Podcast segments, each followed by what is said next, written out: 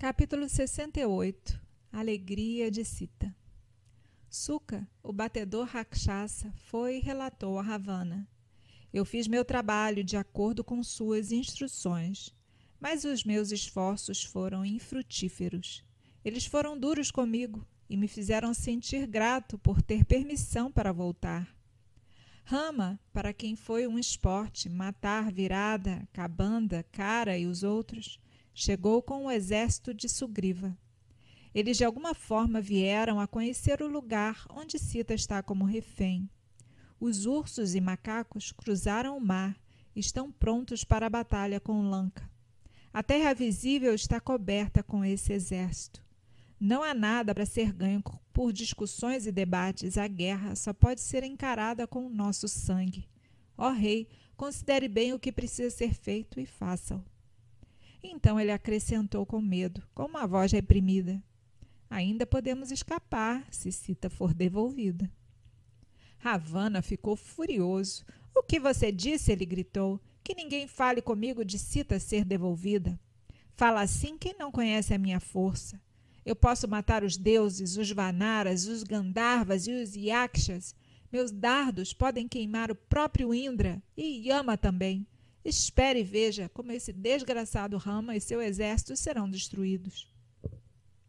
Ravana acreditava no que ele dizia. Ele tinha remoído muito as suas realizações anteriores e, cheio de orgulho, tornou-se tolamente obstinado.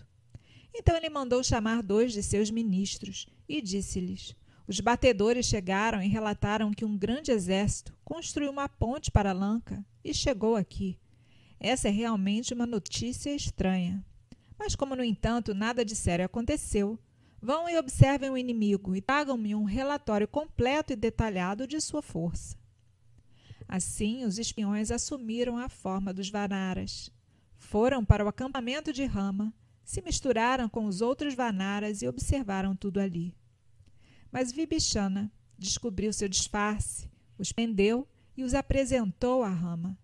Eles alegaram que eram meros mensageiros enviados por seu rei e rogaram pela libertação. Rama disse: Mostra a eles nosso exército. Deixem eles darem uma boa olhada antes de retornarem. Deixem eles livres para ter a oportunidade de ver a nossa força. E ó vocês, mensageiros rakshasas, quando vocês voltarem para Ravana, diga a ele: a força que você usou quando sequestrou Sita será posta à prova agora. Sua fortaleza, sua cidade, seu exército serão destruídos. As flechas de rama vão perfurar seu corpo. Sim, transmita essa mensagem ao seu rei. Os espiões ouviram as palavras de Rama e concordaram em transmiti-las ao seu senhor. Então, impelidos, talvez pela força de hábito, eles disseram: Vitória para ti, o exército Vanara considerou isso um bom presságio. Os espiões voltaram para Ravana e disseram: Ó oh, rei, fomos descobertos por Vibhishana e ficamos com medo da morte. Mas Rama não os deixou nos matar e ordenou nossa liberação. Rei, nossos inimigos estão determinados. Rama e Lakshmana, Sugriva, o rei Vanara e Vibhishana, eles estão todos alinhados com o mesmo pensamento. Será difícil prevalecermos contra um exército li liderado por tais guerreiros. Nós vimos Rama, filho de Dasarata. Ele nos impressionou por ser ele mesmo forte o suficiente para destruir nossa cidade e exército. Nós vimos a coragem dos Vanaras e sua ânsia de batalha. Não é conveniente tentar a sorte da guerra com eles. Parece melhor devolver Sita para Rama. Considere o que deve ser feito. Claro que o conselho foi sincero e bem intencionado, mas Ravana não conseguiu controlar sua fúria. Ele disse: Mesmo que todo mundo se volte contra mim, não vou ceder ao medo. Mesmo se todos os Devas, Gandharvas e Vanaras se unam para se opor a mim, eu não vou devolver Sita. Como vocês foram derrotados pelo inimigo, vocês me dão esse conselho covarde, corações fracos, Onde está o inimigo que pode me derrotar? Tendo dito isso, ele foi para o alto de sua torre e ele mesmo inspecionou a força do inimigo. Seus ministros e oficiais estavam com ele. Aqueles que fizeram o reconhecimento descreveram detalhadamente os chefes Vanara e o exército deles. Eles relataram a força daquele enorme exército de ursos e macacos que se reuniram de florestas, montanhas e vales de rios distantes do mundo. Eles falaram da sua força física e coragem, sua firme devoção à rama, sua unidade e ânsia de matar os rakshasas.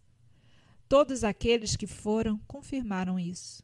Veja, um deles disse, aquele jovem majestoso e gracioso, com tranças emaranhadas e arco na mão, é Rama.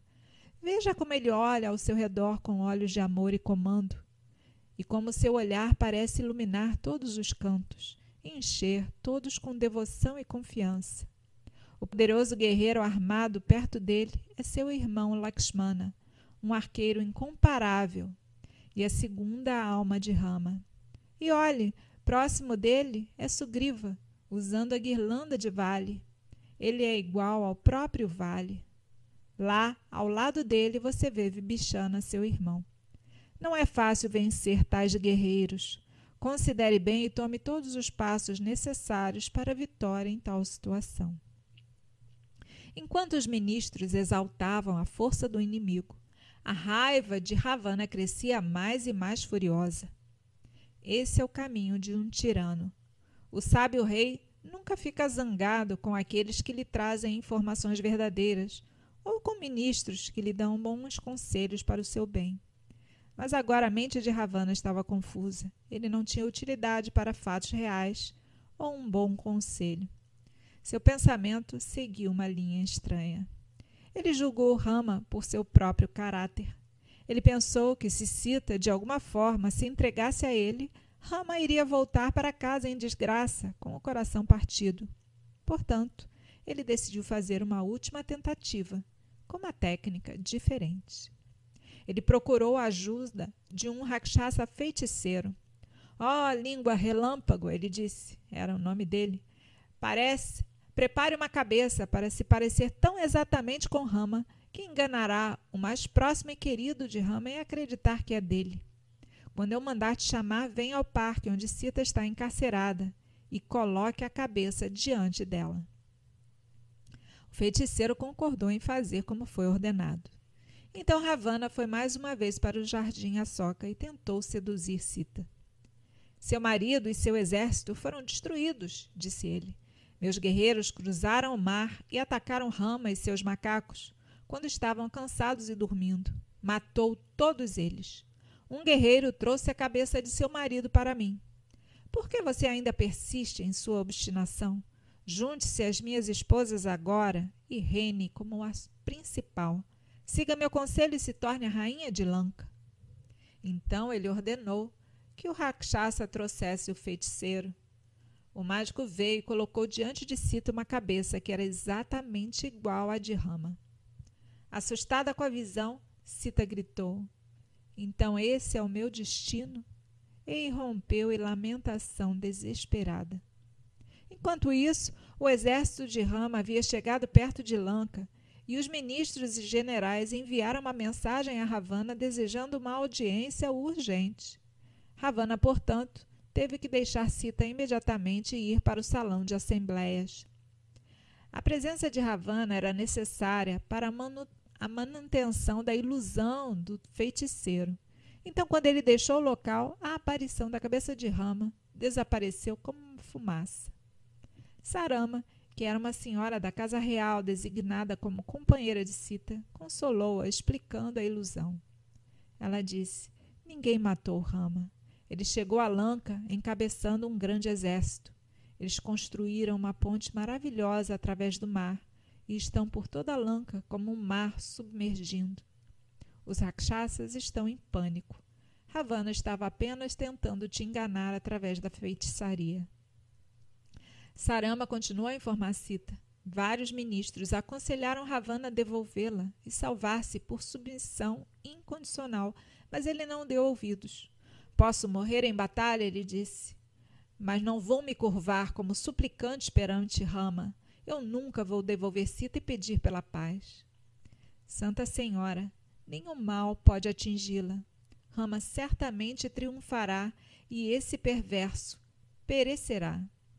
Enquanto Sarama falava, o barulho dos tambores e trombetas soaram pelo exército Vanara, alcançando os ouvidos de Sita e a enchendo de alegria. Ela sabia que o fim de Ravana estava próximo. Os rakshasas em Lanka ouviram o mesmo barulho e tremeram de medo.